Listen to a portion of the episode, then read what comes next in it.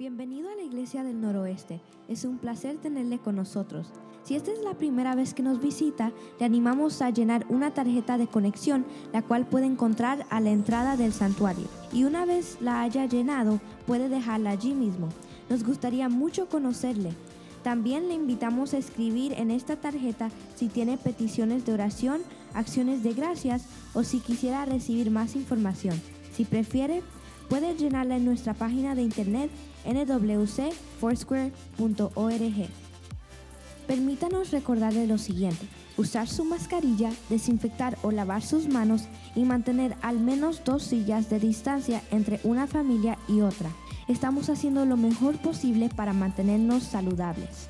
Aquí en la Iglesia del Noroeste consideramos el dar diezmos y ofrendas como parte de nuestra adoración a Dios. Damos para que el Evangelio pueda ser compartido a toda la ciudad de Way y más allá. Hay varias maneras en que podemos mantenernos fieles en nuestro dar. Puede hacerlo en nuestra página de internet o en la aplicación de la iglesia en su teléfono celular. Dé clic a la palabra Give y siga las instrucciones. También puede usar un sobre y depositarlo en el cofre o puede enviar un cheque a nuestra oficina. De nuevo, bienvenido, siéntase en casa.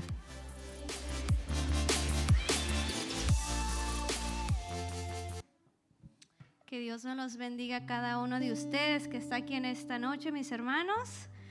El Señor es bueno en esta tarde. ¿Cuántos pueden decir amén? Amén. Así es. El simple hecho de que estamos aquí, que llegamos en un día eh, lluvioso, estamos aquí unidos para adorar al Señor juntos como hermanos y como comunidad. Amén. Le quiero pedir que si usted puede eh, ponerse sobre sus pies, vamos a adorar al Señor juntos.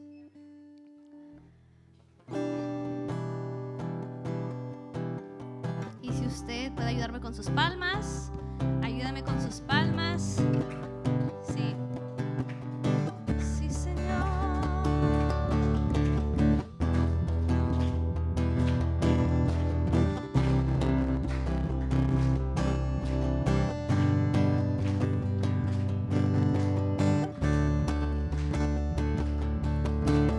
Hoy puedo danzar con libertad, porque soy su hijo, porque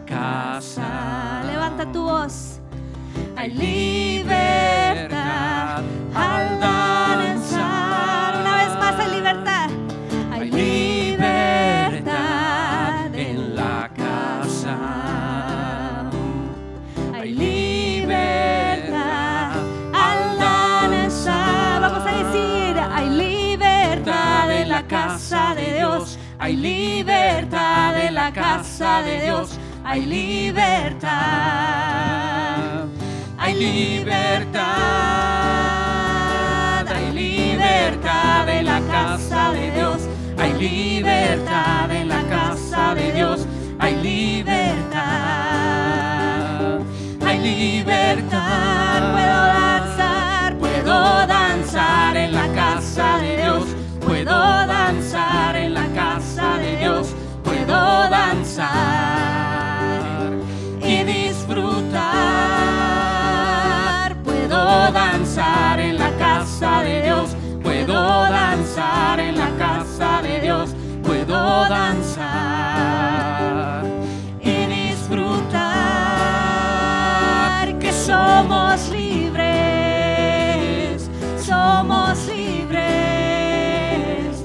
por su sangre. Libres Hoy vamos a declarar que somos libres, somos libres por su sangre. Libres soy, libres soy. Gracias Señor por esa libertad Dios que tú nos has dado. Gracias Cristo. Te adoramos Jesús. Te bendecimos en esta tarde por amarnos, por libertarnos Dios de esas ataduras que no nos dejaban adorarte, Señor, que nos impiden adorarte, pero podemos estar aquí, Señor, levantando nuestras manos y cantando que somos libres, Jesús, por tu sangre, Dios. Gracias, Señor. Sí, Señor. Vi caer al enemigo, vi a la oscuridad huyendo. Si puedes ayudarme con tus manos, pero el milagro que yo no comprendo, mi nombre escrito está en el cielo. Creo en señales y prodigios,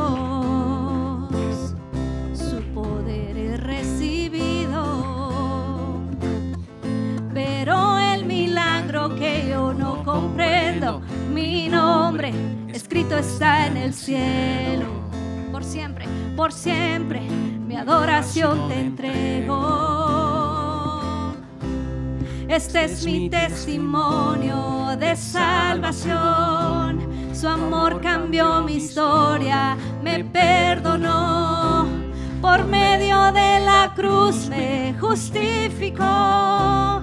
Este es mi testimonio, este es mi testimonio.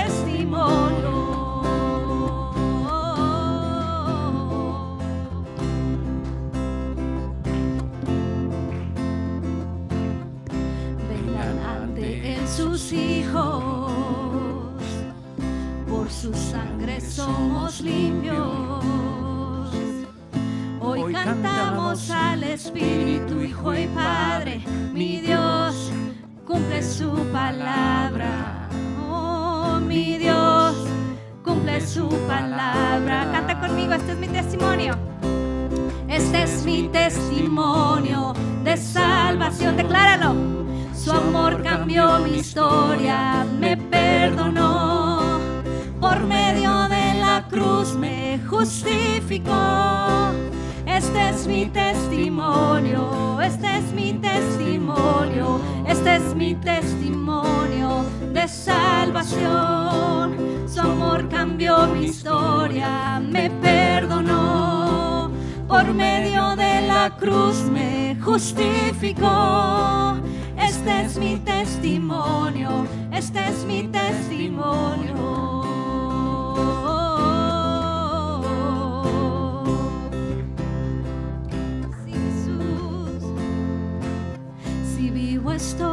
El final. Créelo, mi hermano. Mayores cosas aún vendrán, lo creeré. Si vivo estoy, no es el final. Mayores cosas aún vendrán, lo creeré. Si vivo estoy, no es el final. Mayores cosas mayores cosas aún vendrán, vivo estoy no es el final. Mayores cosas aún vendrán, lo creeré, si vivo estoy no es el final. Mayores cosas aún vendrán, lo creeré, si vivo estoy no es el final, no, no mayores cosas aún vendrán, lo creeré. Este es mi testimonio de salvación.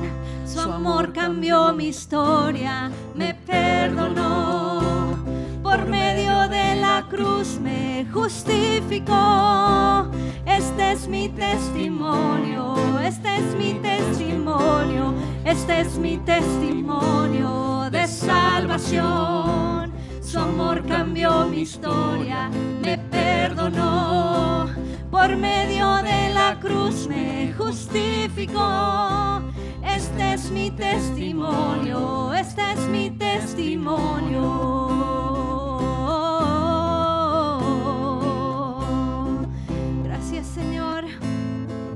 Te ¿Cuánto le pueden dar un aplauso al Señor y darle gracias por tu vida? Dale gracias por lo que Él ha hecho en tu vida, por este testimonio que podemos nosotros contar a los demás de lo que el Señor ha hecho en nuestras vidas.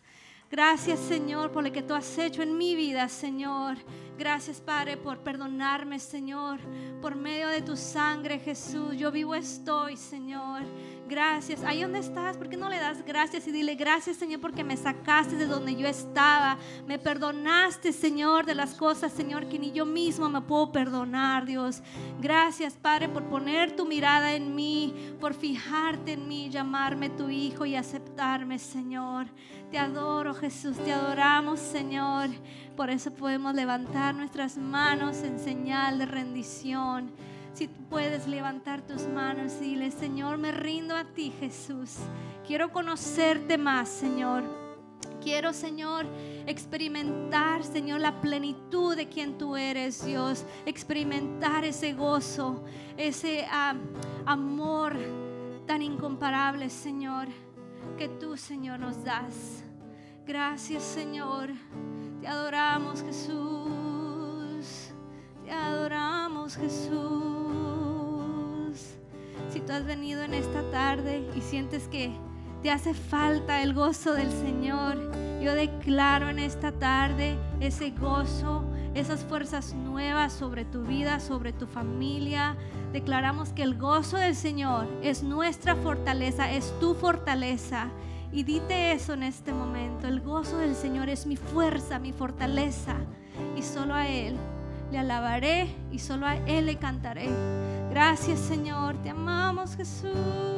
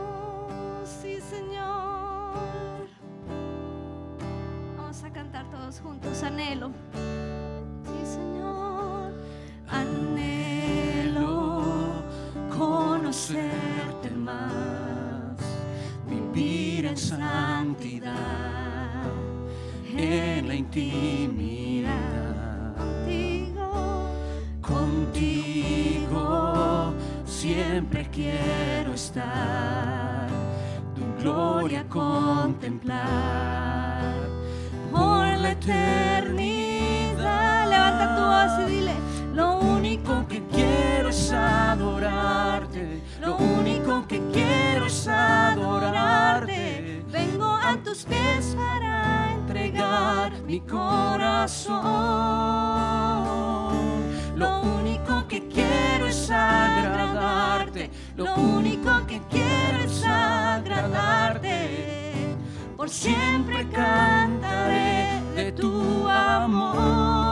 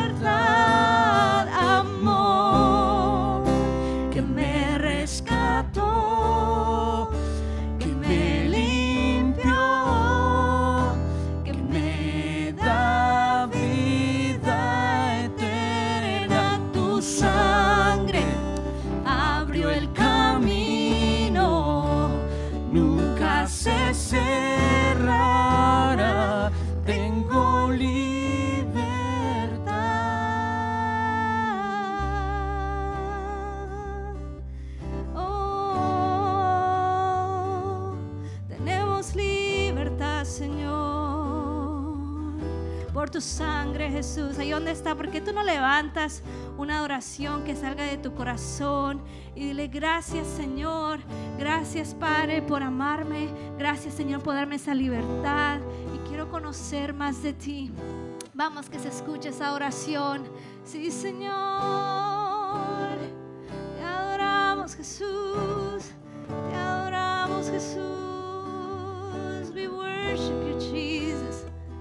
We worship you alone. Te adoramos, te adoramos, King of Kings. We worship you. Te adoramos, Jesús. Y en ese ambiente de adoración, donde tú puedes levantar tu voz y decirle gracias Señor.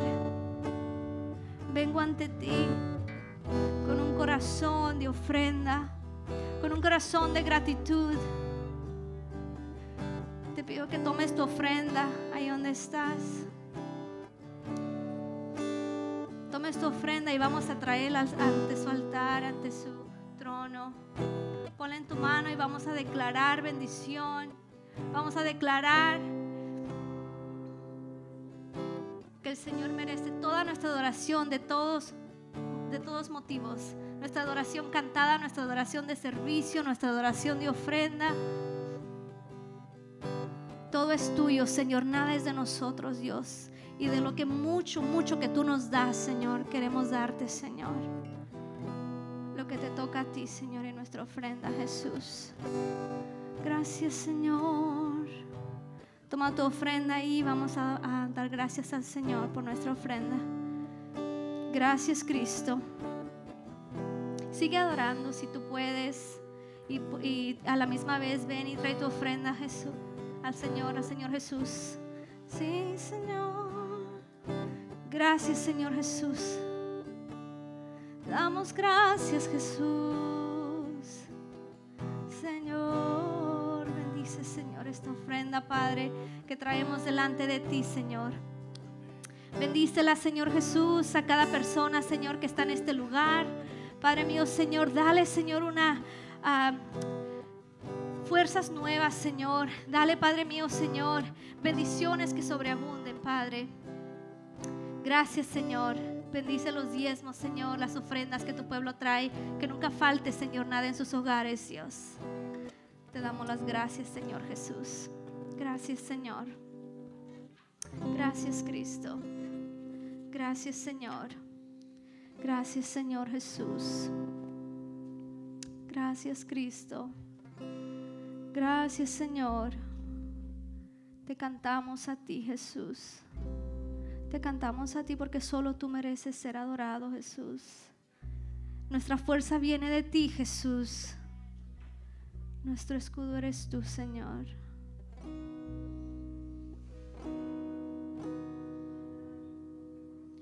Nadie como tú, Señor.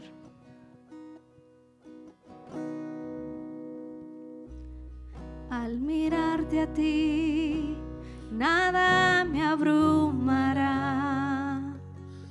Quiero verte, conocer tu voluntad.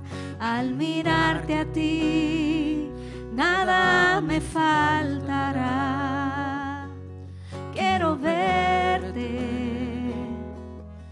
Y hacer tu voluntad.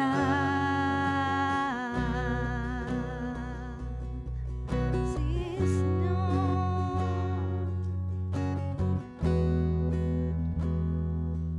Cantemos al mirarte a ti. Al mirarte a ti,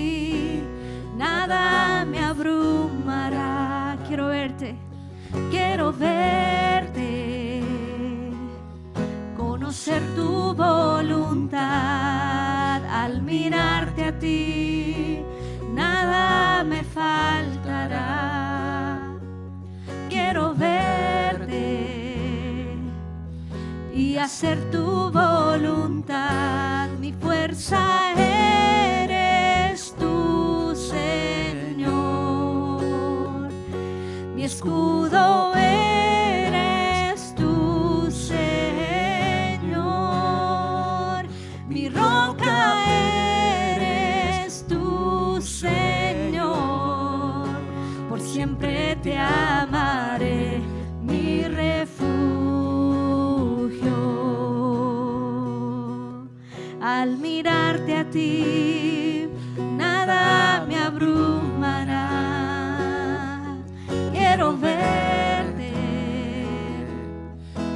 conocer tu voluntad. Al mirarte a ti, nada me faltará. Quiero verte y hacer tu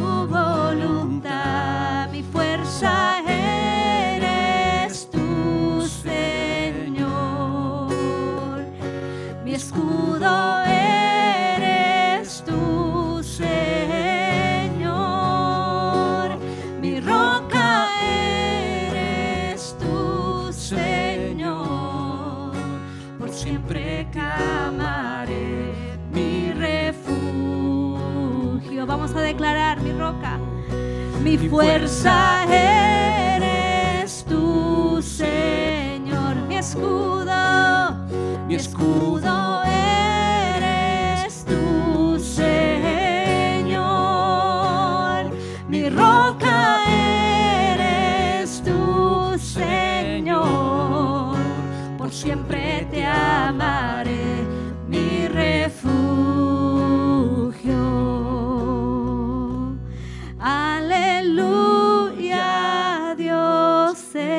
rey. Puedes declararlo.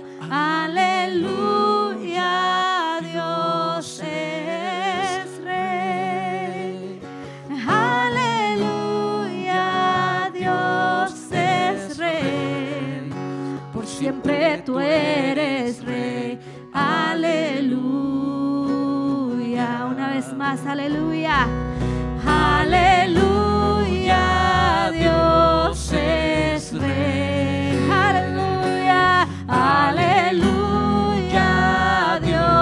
Es rey. Aleluya, Dios es rey. Por siempre tú eres rey. Aleluya. Vamos a declarar una vez más. Aleluya. Aleluya, Dios es rey. No hay nadie como tú. Aleluya,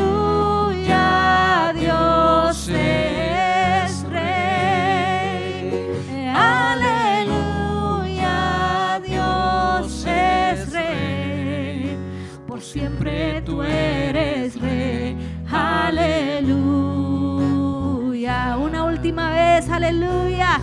Aleluya, Dios es rey. Aleluya,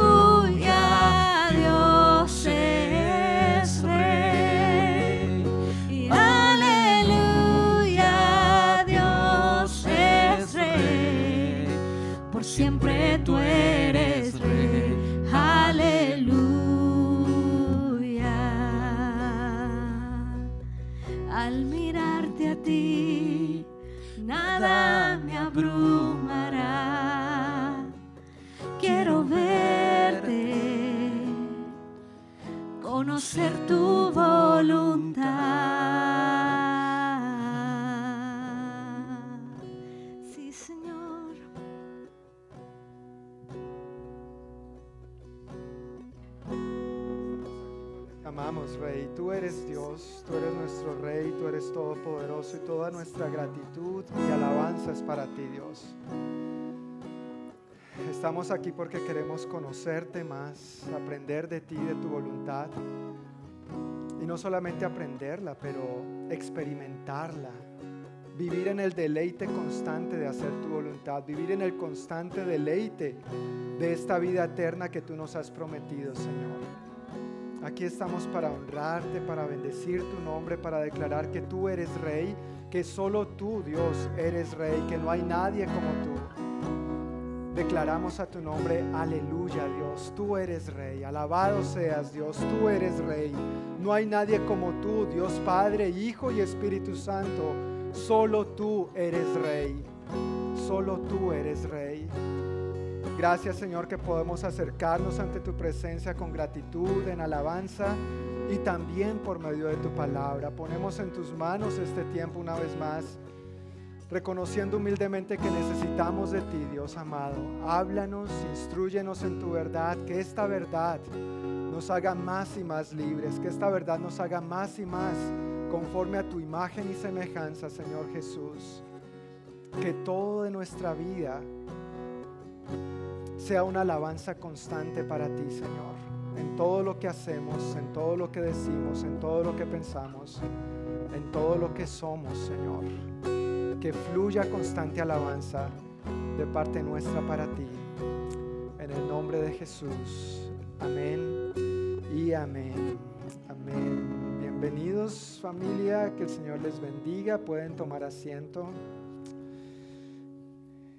Estamos en nuestra serie de enseñanzas en misión con Jesús, un estudio a través del Evangelio de Marcos.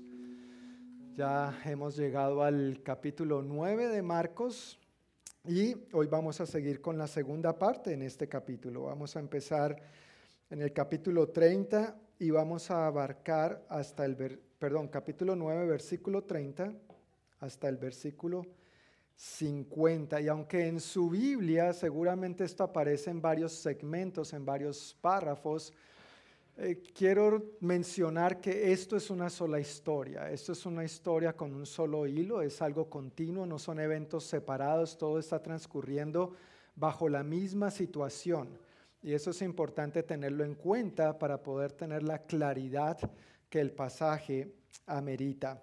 Si no tiene una Biblia, puede buscarla en su celular, pero también al frente suyo hay una como estas, ¿no es cierto? Que puede usarla.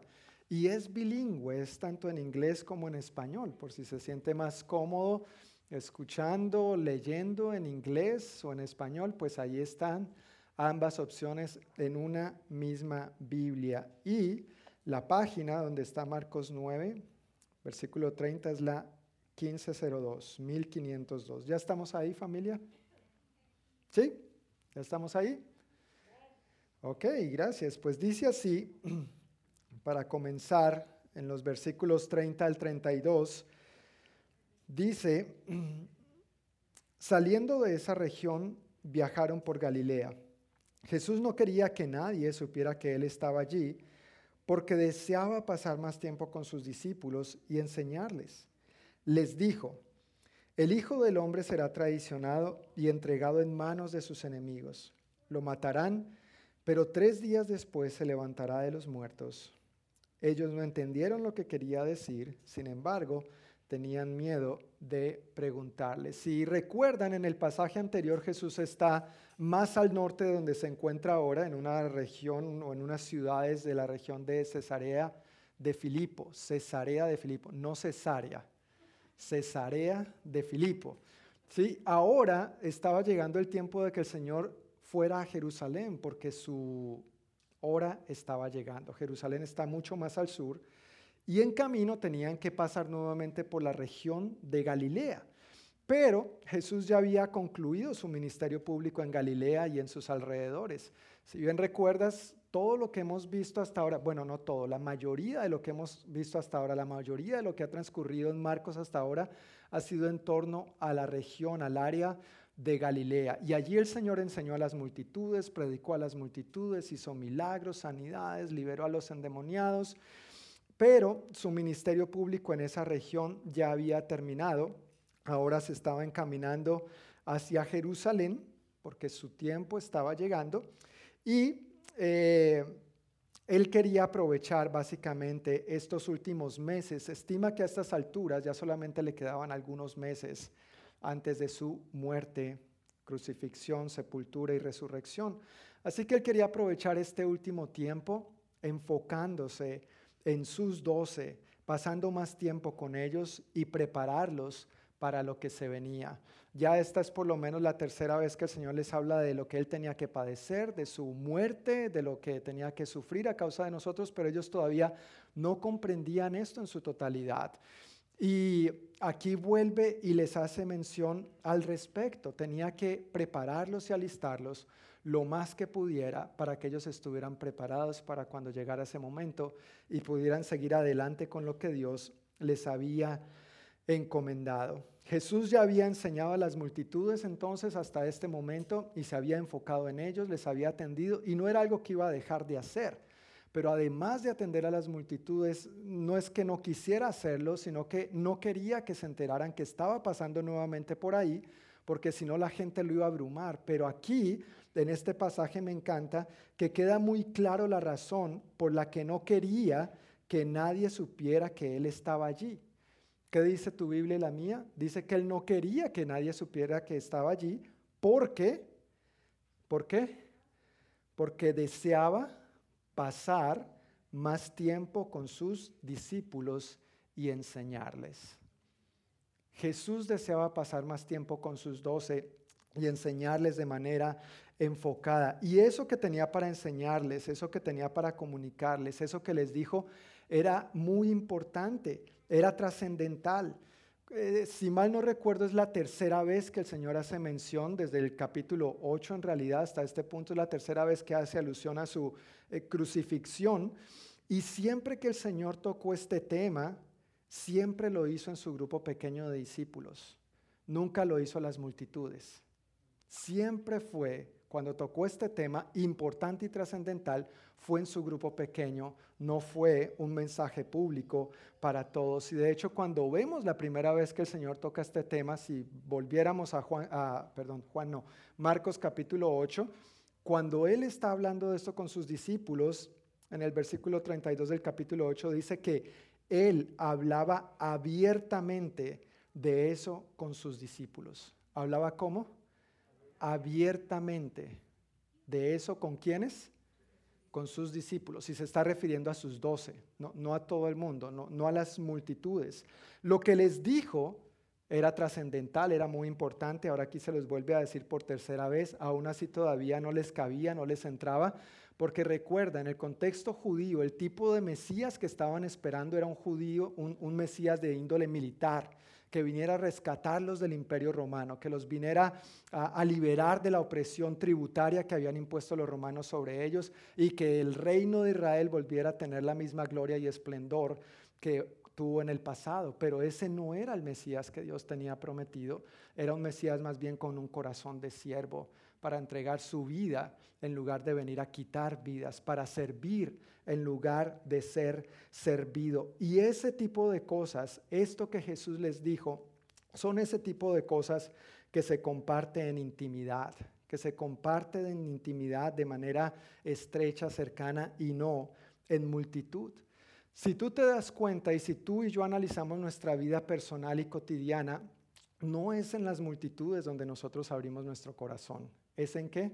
Es en grupos pequeños. ¿Sí o no? E, es cuando tenemos la oportunidad de crecer en confianza. Después de todo es en grupos pequeños que se tiene la oportunidad de estrechar las cercanías, en grupos pequeños que se tiene la oportunidad de cultivar la confianza, la transparencia, la honestidad. Es en grupos pequeños, en relaciones estrechas, donde tenemos la oportunidad de crecer en integridad y de ser más como Jesús. Es en grupos pequeños donde nosotros podemos exponernos saludablemente a otros que nos aman y desean lo mejor para nosotros. ¿Sí o no?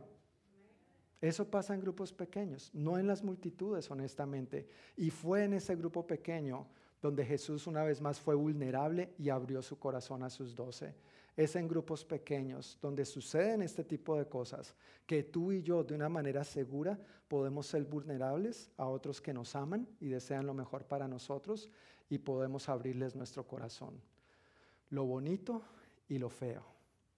Es fácil compartir lo bonito, lo chévere, lo victorioso y eso es parte también de esta confianza que debemos desarrollar, pero al mismo tiempo es bueno compartir las luchas, los desafíos, lo que tal vez no es tan bonito, cosas que quizá de las cuales nosotros nos avergonzamos, pero cuando sabemos que ese otro me ama y quiere lo mejor para mí, podemos ser vulnerables y abrirnos completamente, pero eso difícilmente pasa entre las multitudes. El mismo Señor Jesús nos muestra el ejemplo de eso. Y para que eso sea posible, requiere de ti y de mí que invirtamos tiempo unos con otros. Requiere de ti y de mí que crezcamos en amistad, que estrechemos la relación. Eso no es algo que sucede de un día para otro. Cultivar la amistad, cultivar la confianza, cultivar la, la transparencia, llegar a tener la confianza suficiente de corregirnos unos a otros, de caminar en integridad porque queremos ser más como Jesús, eso es algo que toma tiempo, no es algo que sucede de un momento para otro, es un pasito a la vez. Pero mientras estemos dando un pasito, eso nos va a llevar a dar el siguiente y a seguir avanzando y así sucesivamente hasta que seamos más y más conforme a la imagen y semejanza de nuestro Señor Jesucristo. Personalmente, yo pienso que uno de los desafíos que ha vivido la iglesia en su historia reciente es que el discipulado, porque esto es lo que está pasando aquí Jesús con sus discípulos, es que en la historia reciente de la iglesia el discipulado se ha enfocado solamente en clases, en lecciones. Y normalmente esas clases o esas lecciones se llevan en un aula o en un edificio, bajo un techo. Pero en realidad el discipulado es mucho más que eso. Claro, la instrucción verbal, la enseñanza, el aprendizaje, lo académico, la enseñanza de la Biblia de manera sistemática, eso es importante, tiene su, papel, tiene su rol eh, en la vida de todo creyente y de todo discípulo, pero la enseñanza desde la perspectiva bíblica tiene que ver con mucho más que una instrucción verbal, intelectual o académica. Nosotros no vemos a Jesús llevando a sus discípulos domingo tras domingo a la sinagoga para poder discipularlos, ¿verdad? ¿Sí o no? ¿Estamos de acuerdo con eso? De hecho, Jesús y sus discípulos pocas veces estuvieron en la sinagoga. Jesús sí lo vemos estando en la sinagoga, no, no sabemos de los discípulos exactamente, pero ¿sabes dónde los discipulaba? En el camino, en la casa de Pedro, cuando estaban pescando, en las montañas, a la orilla del lago. Jesús aprovechaba cada oportunidad porque lo veía como un precioso momento para discipular. No se limitaba a un lugar o un determinado tiempo del día o de la semana. El discipulado era su estilo de vida y nosotros tenemos que hacer del discipulado un estilo de vida también.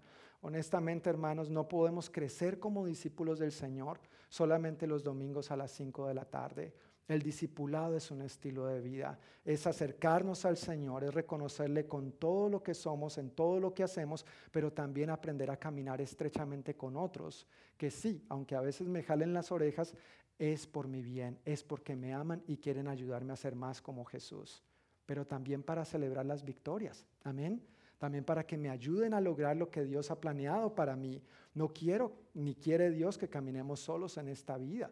Somos una familia, decimos que somos hermanos y hermanas en Cristo, pero a veces entre nosotros mismos nos ponemos muchas barreras, muchos límites y hasta aquí no más. No te metas en mi vida privada. ¿Tienes vida privada? ¿Deberíamos tener vida privada? como hijos e hijas de Dios, como discípulos, como familia que somos, deberíamos tener vida privada.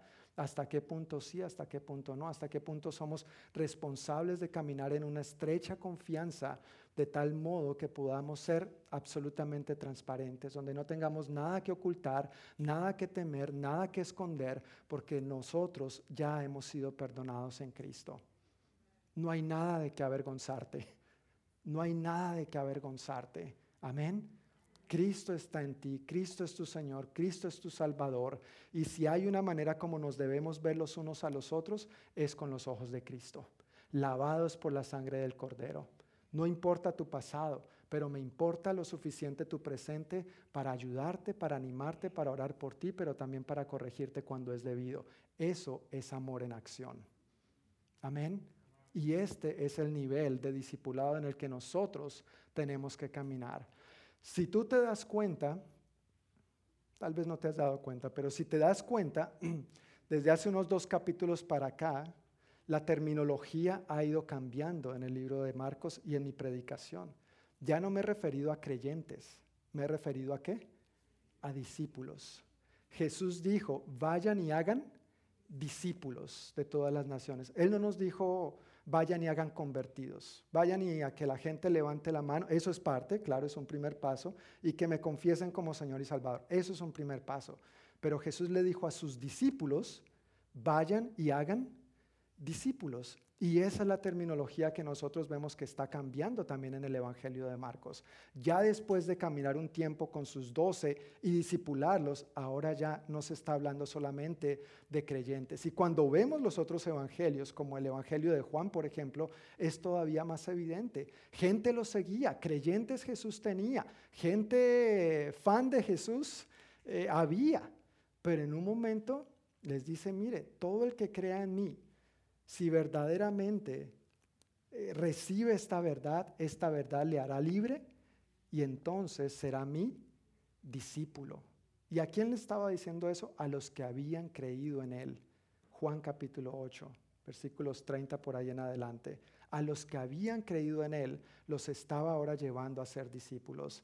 Y ese es el propósito por el cual tú y yo estamos aquí también. No solamente para creer o decir que creemos, pero para caminar en una relación estrecha de discipulado con el Señor y los unos con los otros. Así que la enseñanza desde la perspectiva bíblica no tiene que ver solo con la instrucción verbal, pero así como escuchar, si recuerdas, he dicho varias veces, escuchar lleva implícito qué?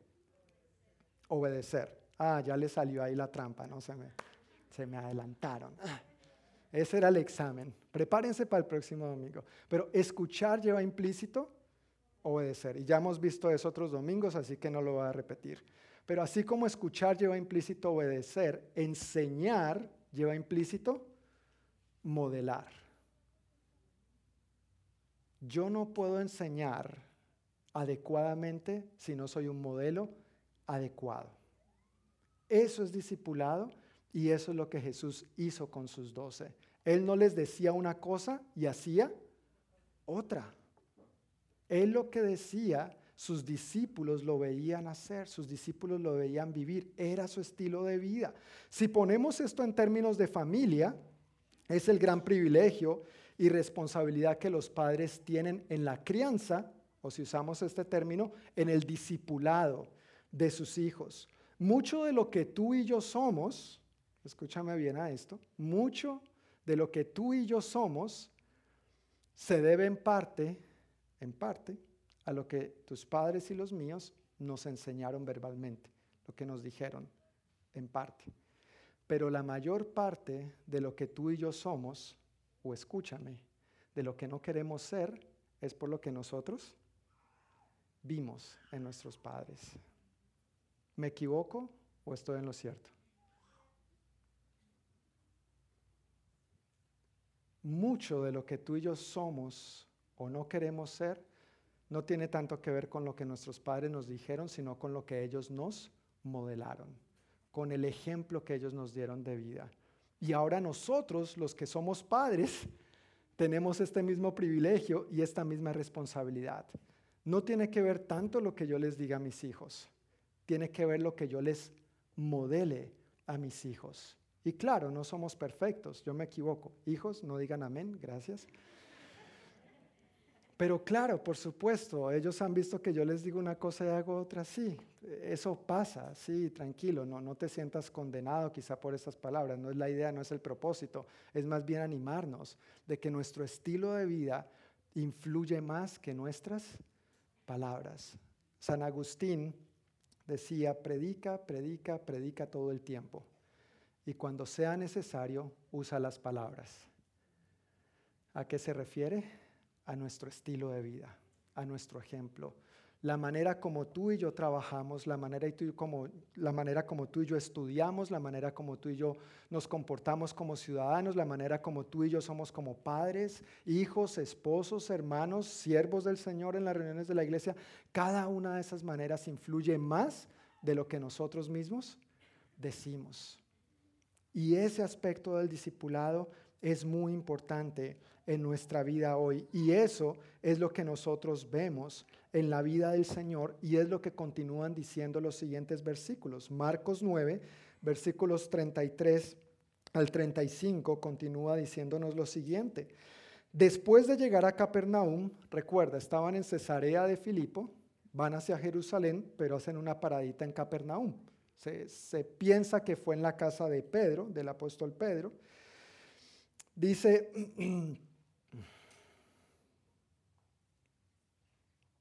después de llegar a Capernaum e instalarse en una casa, Jesús preguntó a sus discípulos, ¿qué venían conversando en el camino? Pero no le contestaron, porque venían discutiendo sobre quién de ellos era el más importante. Jesús se sentó y llamó a quienes? A los doce discípulos y dijo, quien quiera ser el primero, debe tomar el último lugar y ser el sirviente de todos los demás. En esta porción vemos este aspecto de el más importante en el reino de Dios. Así que Jesús se está desplazando con sus discípulos, les está diciendo que tiene que morir, que su hora se acerca.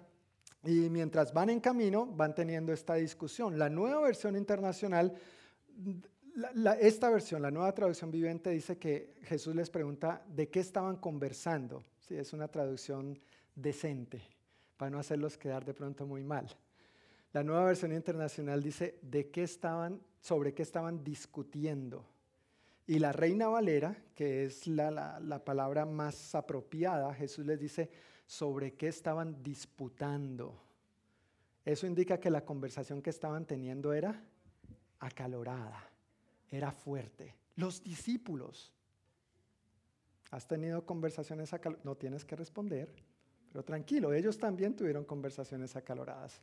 A veces entre los discípulos también pueden haber conversaciones acaloradas. Y Jesús les dice de qué estaban conversando. ¿No? A veces les preguntamos a los niños por qué estaban gritando, qué estaban haciendo, estaban peleando y los niños se quedan callados porque saben que estaban haciendo algo mal, ¿no es cierto? Y como dice el dicho, el que calla, otorga, ¿no es cierto? Bueno, este es más o menos el contexto. Jesús sabía de qué estaban hablando, obviamente, Él es Dios, pero también aquí dice, Él sabía de qué estaban hablando, así que confronta la situación y les pregunta, pero también no les deja con la pregunta, sino que entonces los se sienta, los llama a sentarse con Él y les da este gran principio de vida de cómo funcionan las cosas en el reino de Dios. Jesús aprovechó esa situación, esa disputa, para aprovechar y enseñarles un gran principio que es muy importante sobre cómo son las cosas en el reino de Dios, cómo funcionan las cosas en el reino de Dios y cómo debemos vivir aquellos que nos identificamos como sus discípulos y pertenecemos a su reino. ¿Cuál es ese principio? Quien quiera ser el primero, ¿qué debe hacer? Léalo con confianza, estamos en confianza. Quien quiera ser el primero, ¿qué debe hacer? Debe tomar el último lugar y ser el sirviente de los que le caigan bien, de lo que le convenga, de lo que le guste, de para lo que es bueno, en lo que es dotado y talentoso y súper conocedor, ¿sí? No, ser sirviente de todos los demás. Y ese todos incluye todos. No deja a nadie por fuera. En otra ocasión, Jesús dijo, el que quiera ser el líder entre ustedes, y les dijo a sus discípulos eso también, el que quiera ser líder entre ustedes deberá ser el sirviente. Y el que quiera ser el primero entre ustedes deberá ser esclavo de los demás. Y aquí viene la gran declaración del Señor. Pues ni aún el Hijo del Hombre vino para que le sirvan, sino para qué? Para servir a otros y para dar su vida en rescate por muchos. Jesús dijo eso, Jesús enseñó eso verbalmente, esa fue su instrucción verbal, pero ese fue el estilo de vida de Jesús. Él constantemente vivía para servir a otros. ¿Recuerdas? Hemos leído en Marcos, él a veces estaba cansado y quería apartarse para, oye, necesito un chance, necesito descansar, quiero tener mi tiempo a solas con mi Padre en oración, pero frente a la necesidad, ok, él tenía compasión porque veía a estas multitudes como ovejas perdidas y desamparadas, como si no tuvieran pastor. Así que Jesús no está diciendo algo que él no vivía. Esto que él acaba de decir, quien quiera ser el primero debe ser el último y debe ser el sirviente de los demás, fue el estilo de vida de Jesús. Un claro ejemplo que vemos de esto fue en la última cena. Vuelve y juega. Mientras sus doce discípulos, ¿quiénes? Sus doce, no las multitudes, sus doce estaban esperando tal vez ser servidos. Eh, no sé si sabes, pero en los tiempos bíblicos era costumbre que cuando alguien llegaba a tu casa, tú tenías a tus sirvientes, si tenías sirvientes, y venían estos sirvientes con un platoncito de agua, una toalla, y le limpiaban, le lavaban los pies a la visita, a tu invitado, y entonces podían proceder a la cena. Cuando tú lees el pasaje de la última cena, podrás darte cuenta que todos llegaron a la cena y pues obviamente no habían sirvientes. Entonces quizá los discípulos esperando, bueno, no, que me los lave Andrés, no, le toca a Pedro. Juan, Juan como es el del Señor, ¿no es cierto? El pegadito ahí, pues que haga algo más, ¿no es cierto? Y quizá Jesús conociendo sus pensamientos, ¿qué hizo Jesús? Cuando todos ellos tal vez estaban esperando ser servidos, Jesús se levantó de la mesa, se quitó su eh, túnica, tomó una toalla, se arrodilló frente a sus discípulos y les empezó a lavar los pies. O sea, Él no dijo solamente, Él hizo, Él hizo. El mensaje del Evangelio de Marcos es, no me digas de Jesús, no me hables de Jesús, no me cuentes de Jesús, muéstrame a Jesús. Necesitamos ser más y más como Jesús, seguir su ejemplo. Las palabras son importantes. Enseñar con palabras es importante. Tienen su lugar y relevancia cuando se sellan con acciones coherentes. De lo contrario, esas palabras simplemente se las lleva el viento. ¿Podemos estar de acuerdo con esto? Que el Señor nos guarde de decir una cosa y hacer otra. Este asunto, salud en el nombre de Jesús. Este asunto de quién es el más importante realmente nos importa demasiado a los seres humanos, nos importa demasiado a todos. Para la cultura judía eso era muy importante y para los discípulos podemos darnos que también, que era muy importante las cuestiones de rango, posición, estatus socioeconómico, apellido, de qué familia viene, qué tiene, qué hace, a qué se dedica, etcétera, etcétera, etcétera. Eso es muy importante en nuestra sociedad. ¿Te has dado cuenta? Bueno, para algunos se han dado cuenta. Pero es muy importante en nuestra sociedad, lamentablemente. Pesa mucho. Y en la cultura judía, por supuesto, en aquel entonces también. Y al parecer, para los discípulos, aunque ya estaban caminando con Cristo, eso era algo que todavía pesaba mucho en ellos. ¿Qué venían discutiendo en el camino? ¿Quién era el más importante? Y como algunos de ellos eran pescadores, pues tal vez dirían, no, mi, mi compañía pesquera es más grande que la tuya, por supuesto, yo soy el más importante, ¿no es cierto? Porque a veces se piensa en términos de importancia de acuerdo al nivel socioeconómico o al estatus socioeconómico que una persona pudiera tener. Así que esto no es nuevo, es algo que ya vemos eh, en aquel entonces, y eso jugaba un papel demasiado importante, pero Jesús aprovecha la situación para dejarles bien claro que eso no tiene cabida en el reino de Dios ni en los que pertenecemos al reino de Dios. ¿Qué hace Jesús entonces? Entra a ilustrar su enseñanza, entra a ilustrar su mensaje poniendo de ejemplo a un niño, pone el ejemplo de un don nadie y nos habla de medidas drásticas. Versículos 36 al 48 dicen lo siguiente. Entonces puso a un niño pequeño en medio de ellos y tomándolo en sus brazos les dijo, todo el que recibe de mi parte a un niño pequeño como este, me recibe a mí. Y todo el que me recibe, no solo me recibe a mí, sino también a mi Padre, quien me envió. ¿Por qué en medio de esta enseñanza, por qué en medio de esta situación Jesús toma como ejemplo a un niño? ¿Sabes por qué? Porque los niños eran considerados insignificantes porque los niños no eran considerados de valor, no eran personas de influencia. De hecho, los niños eran tenidos más en cuenta como para el, servicio, las, labores cotidianas, ¿no es cierto? Limpie, haga, vaya a hacer este mandado, a trabajar. En ese tiempo obviamente la escolaridad no existía como hoy en día. Entonces, esa era la función de los niños. Y a veces hoy en día también hay personas que tienen esta percepción de los niños. Los niños son insignificantes, no importan, son para hacer cosas. De hecho, yo he escuchado comentarios acerca de padres que dicen, bueno, hay que tener hijos para que cuando seas viejo te mantengan y te cuiden. Los hijos no son para eso. Yo tengo que ser responsable de que cuando llegue a viejo yo tenga la capacidad de cuidarme y mantenerme a mí mismo. Si mis hijos me quieren bendecir y me quieren honrar, gloria a Dios. Ya saben, un Corvette. Un Corvette para irme a pasear con mami no menos de ahí.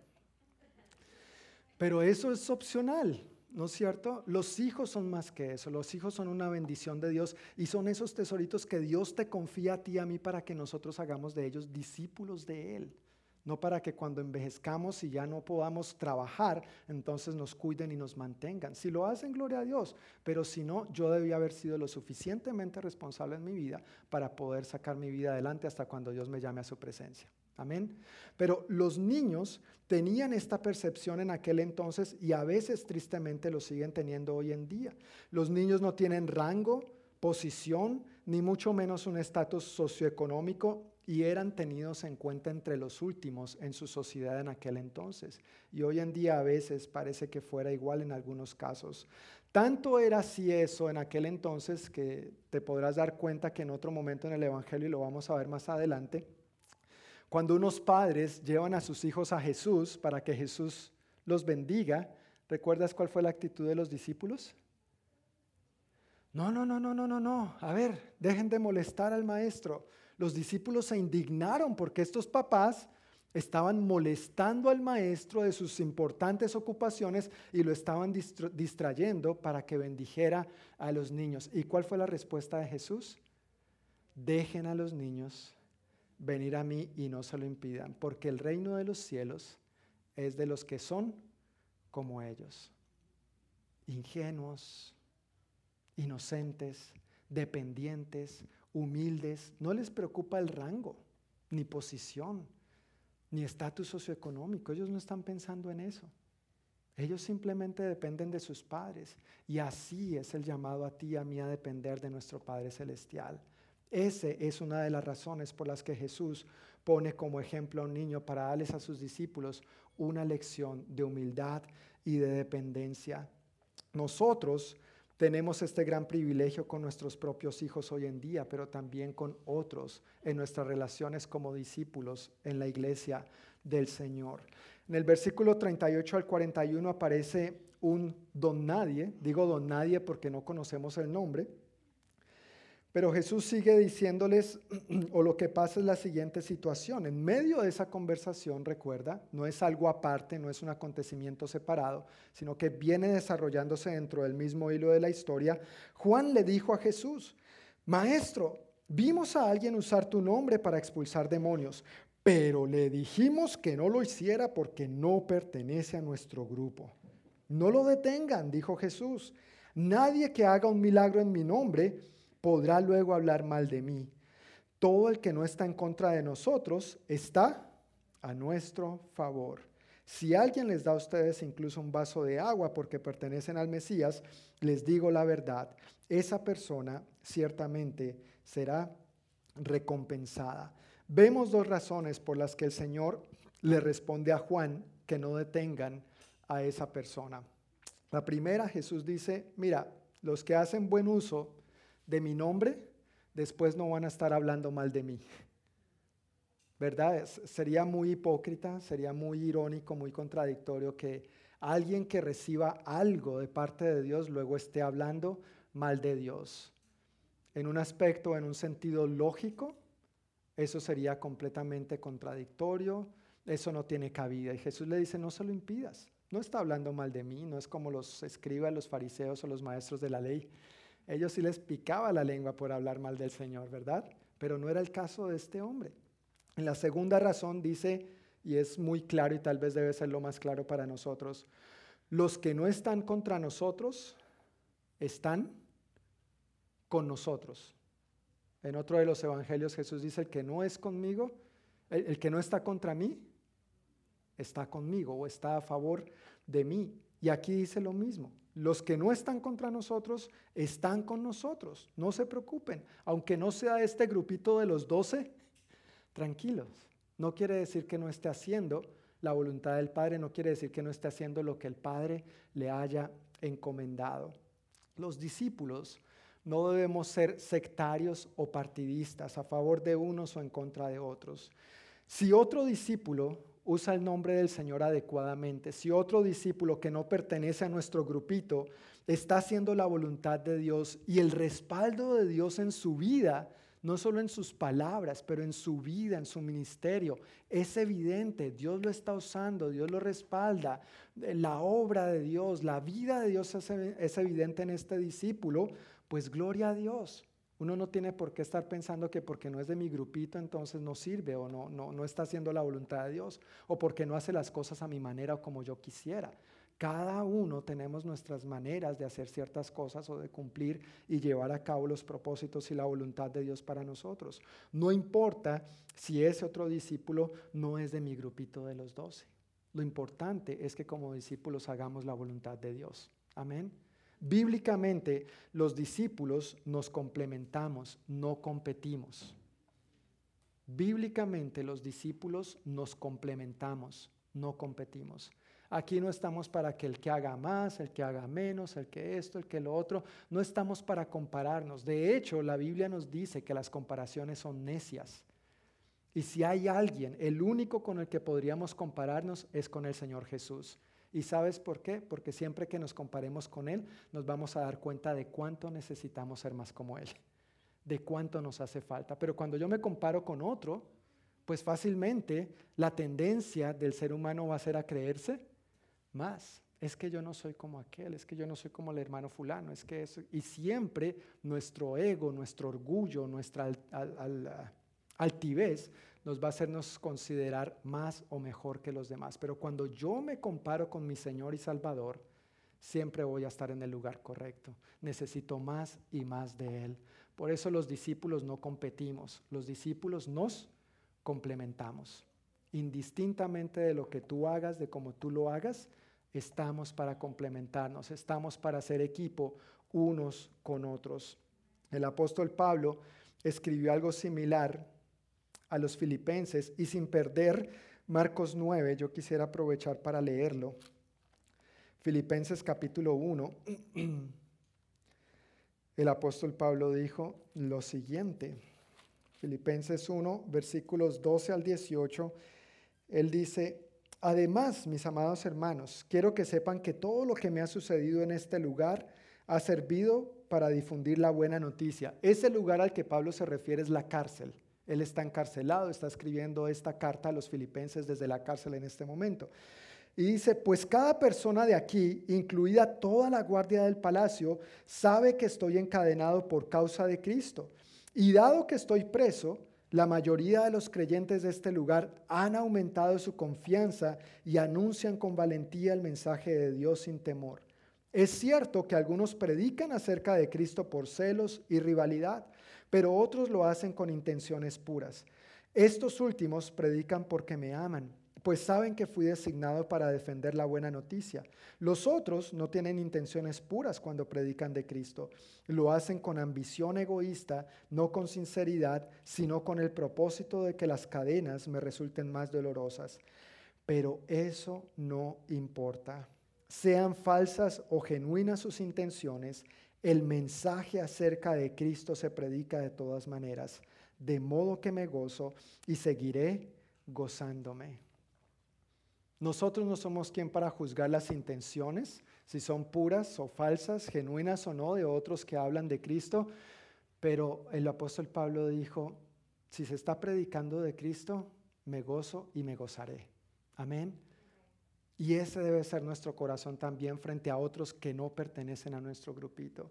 Es triste, pero hablando ya no solo de nosotros como congregación, pero de la iglesia del Señor en general, a veces nos fijamos mucho en las diferencias, el estilo, la manera, que si unos lo hacen así, que si otros lo hacen así, y en lugar de complementarnos y aprovechar esas diferencias para que nos hagan más fuerte para ganar al mundo para Cristo, lo que logramos es que eso más bien nos divida y en lugar de, gozarnos por lo que otros están logrando, o en lugar de otros gozarse por lo que nosotros estamos logrando, entonces más bien se entra en rivalidad, en contiendas, y quién es el más importante, quién es el mayor, cuando todo eso es secundario y no es relevante en el reino de Dios.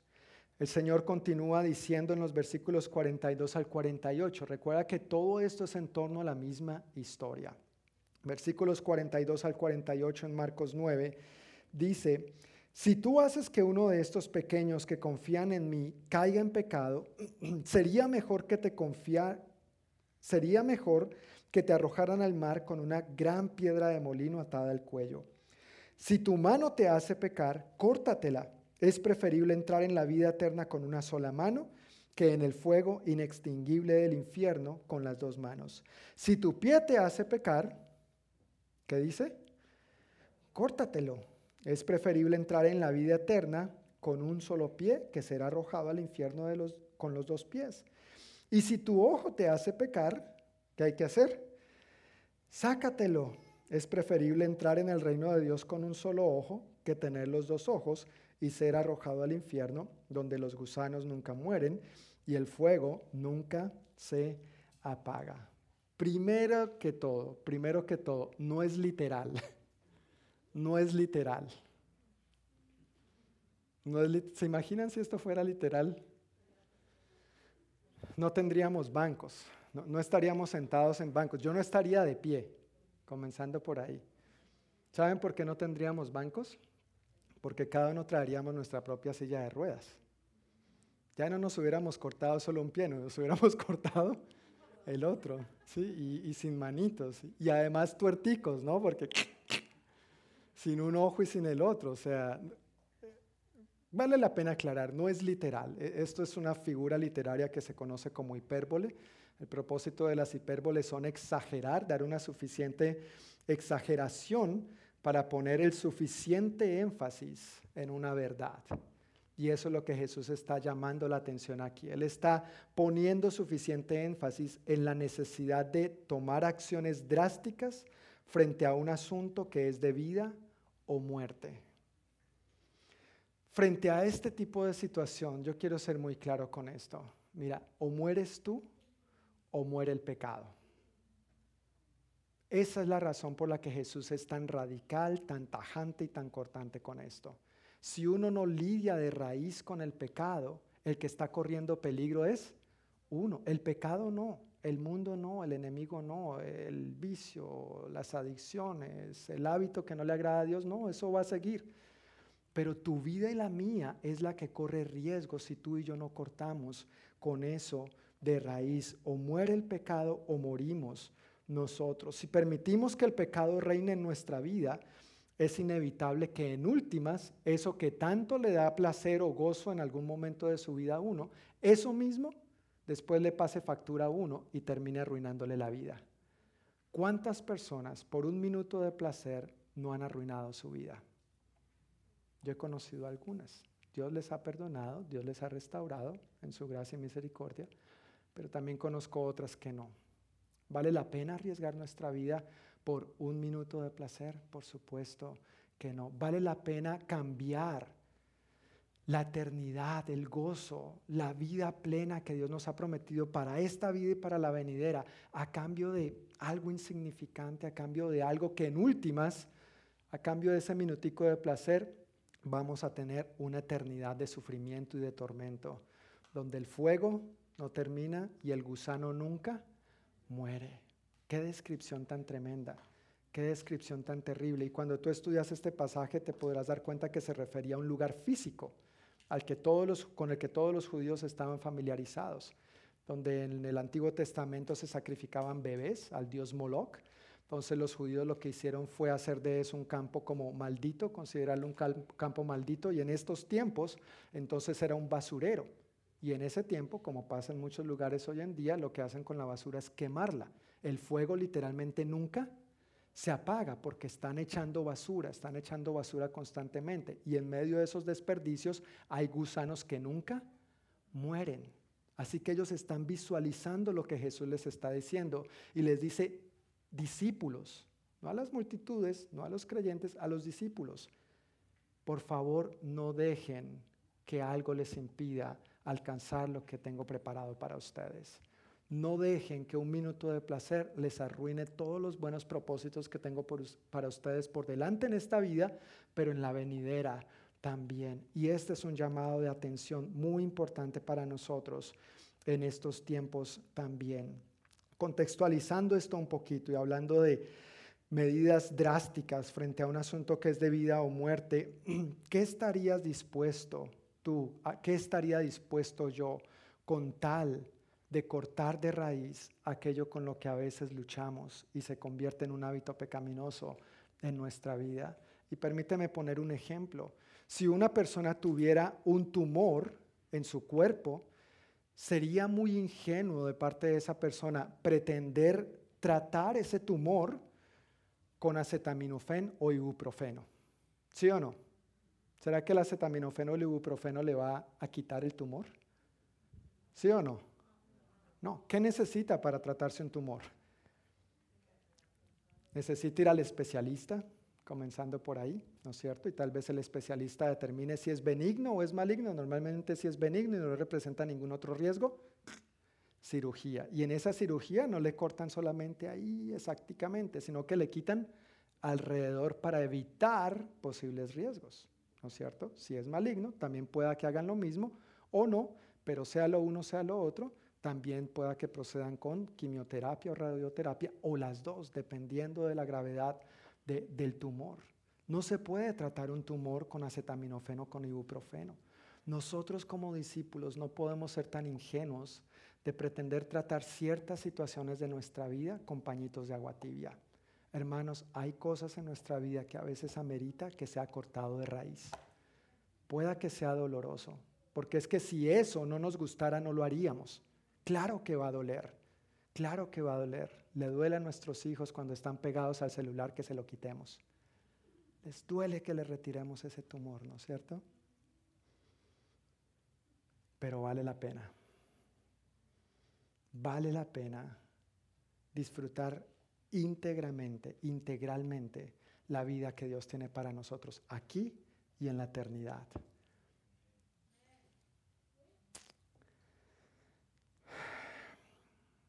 A situaciones extremas, medidas extremas, dice el dicho por ahí. En los versículos 49 al 50, el Señor está aterrizando su conversación con sus discípulos y dice lo siguiente, pues cada uno será probado con fuego. La sal es buena para condimentar, pero si pierde su sabor, ¿cómo la harán salada de nuevo? Entre ustedes deben tener las cualidades de la sal y vivir en paz unos con otros. Yo quisiera hacer mención aquí a algunos aspectos.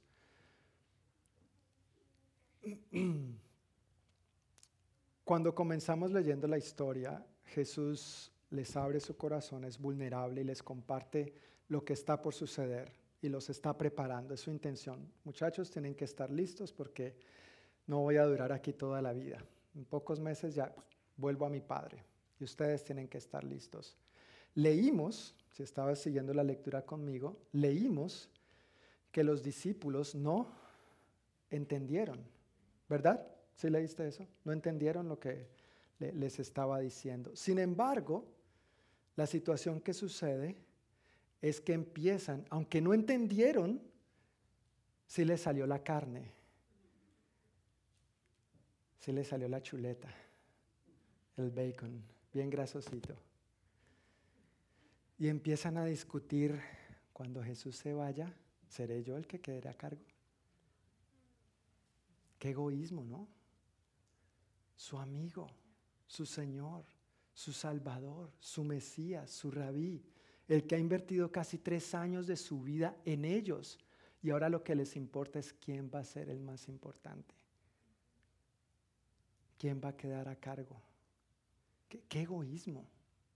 Y uno podría decir, claro, esos discípulos sin vergüenza, pero la verdad es que a veces tú y yo somos así, honestamente. Y, yo me incluyo, si no estoy hablando de aquí para allá, nosotros, en nuestra naturaleza humana caída y pecaminosa, a veces reaccionamos así. Qué triste que el Señor les estuviera tratando algo tan importante y trascendental, abriendo su corazón y ellos estaban pensando en quién se va a quedar a cargo de esto. ¿Quién va a ser el patrón ahora aquí? Qué orgullo, qué egoísmo, qué altivez, qué necedad. Pero a través de este pasaje, Marcos capítulo 9, versículos 30 al 50, vemos algunos aspectos claves en el reino de Dios. Uno de ellos, o el primero de ellos, es que la ambición, en lugar de ayudarnos a alcanzar posición, solo sirve para posponerla o quitarla. Las cosas son diferentes en el reino de Dios. Y tú y yo como discípulos tenemos que saber eso. Segundo, lo que verdaderamente importa no es la posición, sino servir. Juan, el discípulo amado del Señor, vimos a uno que estaba echando demonios en tu nombre.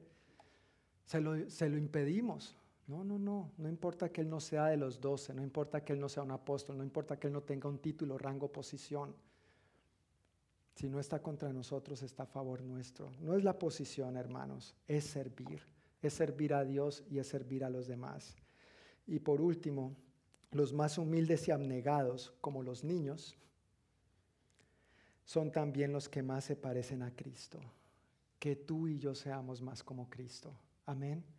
Que tú y yo seamos más como el Señor. Que aprendamos a dejar nuestro orgullo, nuestra, altivez, nuestro egoísmo a un lado que aprendamos a ser de los últimos, porque en el reino de Dios esos son los primeros y esos son los que más se parecen a Cristo, no solamente al decirlo, pero al vivirlo. En estos versículos entonces, 49 y 50, donde el Señor habla del fuego y la sal, créeme, de esto podría hablarte otros 45 minutos, pero tranquilo, no va a ser así. Eso es otro sermón, pero traté de resumirlo de la mejor manera posible el Señor está tocando el asunto de la sal y el fuego que purifican y preservan, básicamente. Al no darle lugar a ambiciones egoístas ni al pecado, nuestra vida y relaciones son purificadas. Somos un instrumento de preservación no solo para nosotros mismos, sino también para los demás. Dejando a un lado el egoísmo, dejando a un lado el pecado, es como podemos tener las cualidades para vivir en paz unos con otros. A la luz de este pasaje no hay otra manera. El fuego implica que la temperatura se puede poner caliente. La sal implica pureza, la salinidad de la pureza. Y ese es el estilo de vida que el Señor llama a cada uno de nosotros a vivir. Ahora, ¿cuál es el llamado que yo quiero hacer con esto? ¿Cuál es la manera de invitarte a aplicar esto? ¿Qué es el llamado a la acción? Porque no se trata solamente de que hablemos y aprendamos. ¿Cuál es la manera de accionar esto? Toda esta historia gira en torno a que Jesús quería pasar más tiempo con sus doce y enseñarles. Cuando iban en camino, surgió lo que ellos venían disputando y Jesús aprovechó para darles estas enseñanzas, estas lecciones, estos principios de vida. ¿Cómo quiero yo, hermanos? ¿Cómo quiero yo, iglesia, que nosotros vivamos esto? ¿Quiénes son esos doce en tu vida? ¿Quiénes son esos en tu grupo pequeño con quienes puedes abrir tu corazón, compartir tus victorias, pero también las cosas que te avergüenzan? ¿Frente a quién puedes ser completamente abierto, ser tú, ser vulnerable sin ninguna fachada en tu cara? Porque sabes que te aman y quieren, desean lo mejor de Dios para ti, quieren ver el propósito de Dios cumplido en ti y a través de ti. Yo sí quiero animarles, hermanos, a que nosotros valoremos más los tiempos de enseñanza en grupos pequeños. En multitudes eso no es posible. En multitudes uno no puede cultivar la confianza, la transparencia, la integridad, menos en domingo tras domingo solamente de 5 a 6 y media de la tarde. Eso requiere constancia, eso requiere perseverancia. Y para que te des cuenta que está al alcance de todos nosotros, cada uno de nosotros, tú y tu familia, y si eres una persona soltera, pues con otro buen amigo, otra buena amiga, eh, hermanos en Cristo, podríamos reunirnos por lo menos una vez a la semana. Y no tienes que inventar la rueda otra vez. Ojalá tú seas de los que toman nota del sermón el domingo y podrían repasar el sermón entre semana. Y eso es una manera como nosotros podemos aprender a valorar eso. Y no solamente hay que esperar a que unos ungidos oren por uno, a que unos ungidos le aconsejen, sino que en la multitud de consejeros, como dice la Biblia, hay sabiduría. Está la misma presencia de Dios, está la misma unción de Dios, está la misma bendición de Dios. Y no solamente es para que otros te den, es para tú dar a otros también de todo lo bueno que Dios ha depositado en ti. Para mí y para mi familia, grupos pequeños, discipulado, más que multitudes, es un valor, ha sido un valor y va a seguir siendo un valor. Y es algo que no solamente decimos, es algo que nosotros cuatro como familia vivimos día tras día. No voy a decir que hay días que no hemos pasado nuestro tiempo juntos porque los han habido cuando las ocupaciones apremian, pero más bien cuando no nos reunimos los cuatro a hablar de la palabra, a orar unos por otros, a orar por otros, a exponer necesidades, a orar por el mundo, a ver cómo podemos crecer. Y, y, que es asombroso a veces la sabiduría que Dios nos da a través de los hijos, porque son tan genuinos, tan sinceros, que nos ponen en situaciones estrechas e incómodas a nosotros los adultos que todos lo sabemos. Y más si tú eres el pastor, créeme. Pero es un valor para nosotros. Y yo no te estoy diciendo esto enseñándote intelectual o verbalmente. Yo estoy enseñándote esto porque es algo que yo vivo con mi familia. Y ojalá tú aprendas a valorar eso también. Y ojalá tú extiendas eso a otras familias, a otros hermanos de la congregación, eventualmente a vecinos, amigos, a todos aquellos que necesitan llegar a Cristo y llegar a este punto de amistad, confianza, transparencia en su relación con Dios y en su relación los unos con los otros. Dios no nos ha llamado a simplemente ser creyentes, Dios nos ha llamado a ser discípulos. Y eso implica nuestra participación. No es algo que Dios hace por su cuenta autoritariamente en nosotros, implica un corazón dispuesto, implica nuestra disponibilidad, implica nuestro sacrificio, implica, como veíamos hace unos domingos, morir a nosotros mismos, tomar nuestra cruz y seguirle.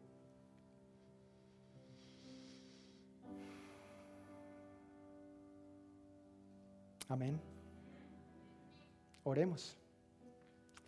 Padre, te damos muchísimas gracias por tu palabra y gracias Señor por tu inmenso amor.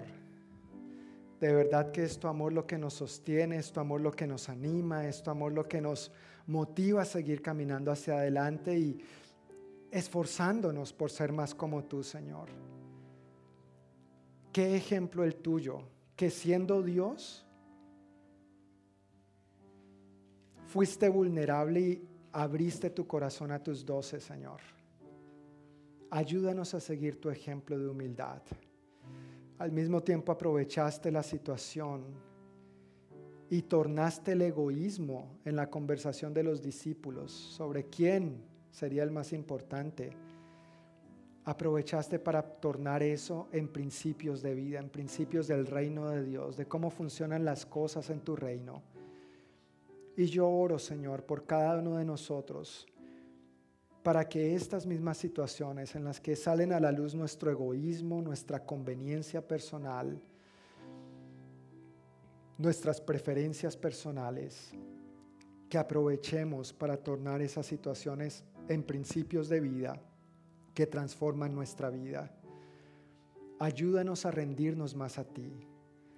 Ayúdanos, Señor, a rendir todo de nuestra vida a ti, de tal modo que te permitamos transformarte en todas las áreas y no solamente en las fáciles, en las cómodas, en las que nos gustan, sino aún en aquellas que a veces son difíciles y que hasta podrían ser vergonzosas. Pero gracias porque en ti somos amados, en ti somos perdonados, en ti hay restauración, en ti hay una vida nueva, en ti hay una vida plena, en ti hay una vida abundante, en ti hay propósito. Tú tienes planes de bienestar, tú nos has creado en Cristo Jesús para buenas obras, las cuales ya preparaste de antemano para que anduviésemos en ellas. Y yo pido, Señor, que todo esto se haga más y más realidad, cobre más vida, primeramente en cada hogar aquí representado, entre los padres y los hijos, entre los esposos, entre los mismos hermanos y hermanitos. Que esto sea nuestro estilo de vida, Señor, y que de una manera natural fluya hacia el resto de todos nosotros como congregación, pero también hacia nuestros vecinos, hacia nuestra comunidad, compañeros de trabajo, a todos aquellos, Señor, que tú también amas y que quieres alcanzar y transformar por medio de tu amor, de tu perdón y al revelarles tu verdad más y más. Oro, Señor, que hagas de nosotros discípulos más comprometidos contigo. Oro que pongas en nosotros, Señor, el ferviente deseo, tanto el querer como el hacer tu buena voluntad, de caminar en esta dirección, Señor. Bendícenos entre nosotros con relaciones de amistad y hermandad profundas, estrechas, sinceras, genuinas, transparentes, honestas, íntegras, Señor, que entre nosotros no haya hipocresía alguna, no haya fachada, no haya máscara alguna, que podamos presentarnos con total transparencia los unos frente a los otros porque ya sabemos quiénes somos en ti, Señor Jesús que esta sea nuestra identidad, que este sea un sello de lo que nos identifica a nosotros como discípulos tuyos, Dios, en todo lo que somos y en todo lo que hacemos, Dios. Gracias, Padre, por la transformación que tú has venido trayendo a nuestras vidas, pero con humildad y con un corazón sincero te decimos, anhelamos más, queremos más, te necesitamos más, y de esto es de lo que queremos dar, Señor, a todos los que nos rodean. Ayúdanos a ser pacientes con nosotros mismos en el proceso. Ayúdanos a ser pacientes los unos con los otros. Reconocemos que no somos perfectos, Señor. Más bien al crecer en este tipo de relación, los unos con los otros nos damos cuenta de cuánto nos hace falta ser más como tú.